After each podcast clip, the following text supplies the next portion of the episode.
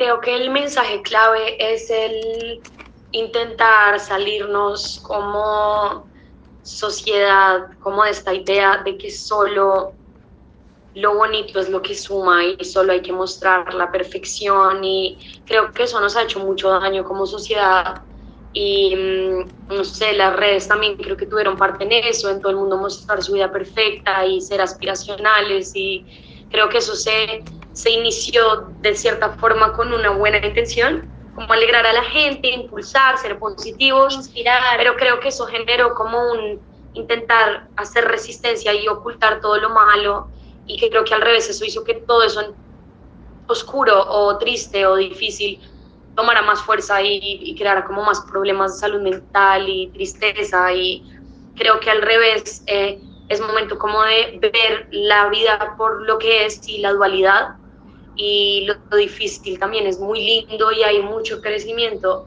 en el reto y en lo que no es tan cómodo de habitar y creo que eso es y si no es conmigo.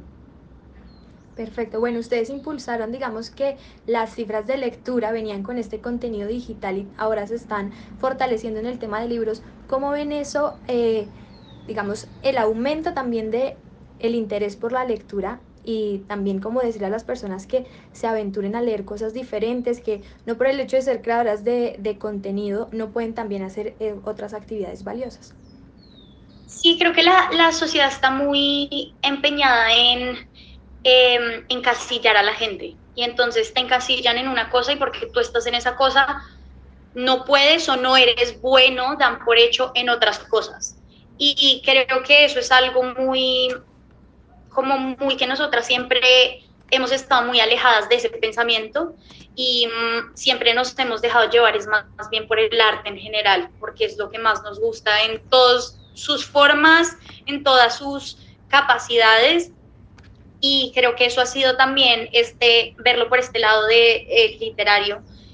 Y no hay nada como más espectacular que lo que tú nos estás diciendo en este momento, que gracias a, a, sí, es contigo y ahí sí no es conmigo ahora que, que pues es nuevo, es la segunda parte, está trayendo mucho a lectores y a personas también jóvenes que, que de pronto dicen, uy, me, quiero, quiero saber la historia de estas dos personas porque me siento identificada o es algo que estaba buscando también para mí en, en mi proceso de crecimiento y creo que eso es, eso es algo muy lindo y, y, muy bienvenido, por supuesto. Entre más personas quieran leer esta historia, pues más poderoso va a ser y, y creo que no hay nada más poderoso que también leer.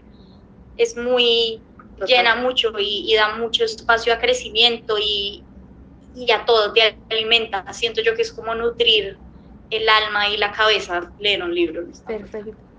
Con esa, el primer ejemplar vendieron más de 120 mil libros. ¿Tienen alguna meta que les gustaría romper con esta eh, segunda parte? Wow, la verdad creo que no. O sea, creo que eh, el, el libro está afuera como en el mundo porque creemos ambas que es una muy buena segunda parte y que lo que hay adentro de verdad vale la pena leerlo y creo que con eso estamos eh, satisfechas con que esté ya en el mundo. O sea, duró tres años y medio, cuatro en preparación y creo que el que ya está afuera, esa era nuestra meta sí. y el estar satisfechas.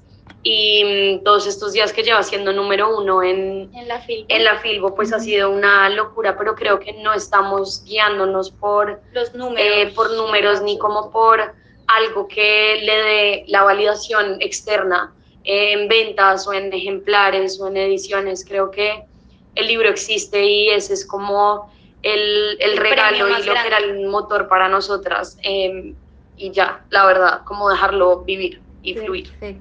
Se va a lanzar aquí en Colombia, pero también en otros países de la región y del mundo. ¿Esperaban esa acogida, digamos que a nivel internacional? ¿Y cuál es también eh, digamos que ese agradecimiento a las seguidoras que han logrado durante este tiempo?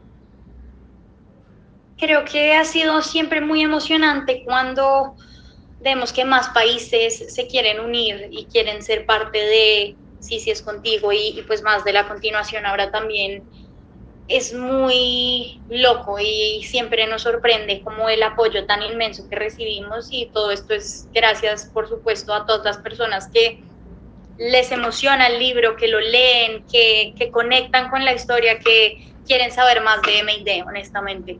Y creo que sí, esa, esa sería mi respuesta. Perfecto, ya para irlas desocupando, eh, ¿cómo les ha ido con el tema del audiolibro y también por qué se vuelve algo más especial para interactuar con los lectores? Eh, hasta el momento no hemos eh, hecho el audiolibro de este segundo, pero creo que mm, la primera experiencia que tuvimos fue, fue muy interesante también el proceso, creo que fue como vivir también pues nuestro libro escrito por nosotras de otra forma y, y fue también muy lindo la acogida que le dieron em, con su premio y todo de, de mejor audiolibro. Y, y, vamos a ver a dónde nos lleva eh, y si no es conmigo porque creo que, que no estamos cerradas a, a, nada con, con este libro entonces quién sabe de pronto también vayamos a tomar ese camino perfecto ya la última pregunta y es ¿qué esperan este primero de mayo cuando se encuentren con las lectoras? ¿Cuál va a ser la dinámica y también qué esperar? Creo que va a ser un momento muy exclusivo en el sentido que creo que nunca hemos dicho tanto del libro como vamos a hacerlo ese día y ojalá las personas lleguen ya con, con su libro y lo puedan haber leído para poder tener como más. Más esta, sí, como esta conversación más a fondo de lo que hay dentro y poder como conversar como si estuviéramos en la sala de nuestra casa sobre lo que hay aquí adentro, sobre el proceso y, y nada, invitarlos para que vayan por y si no es conmigo y vayan el primero de mayo porque va a estar increíble.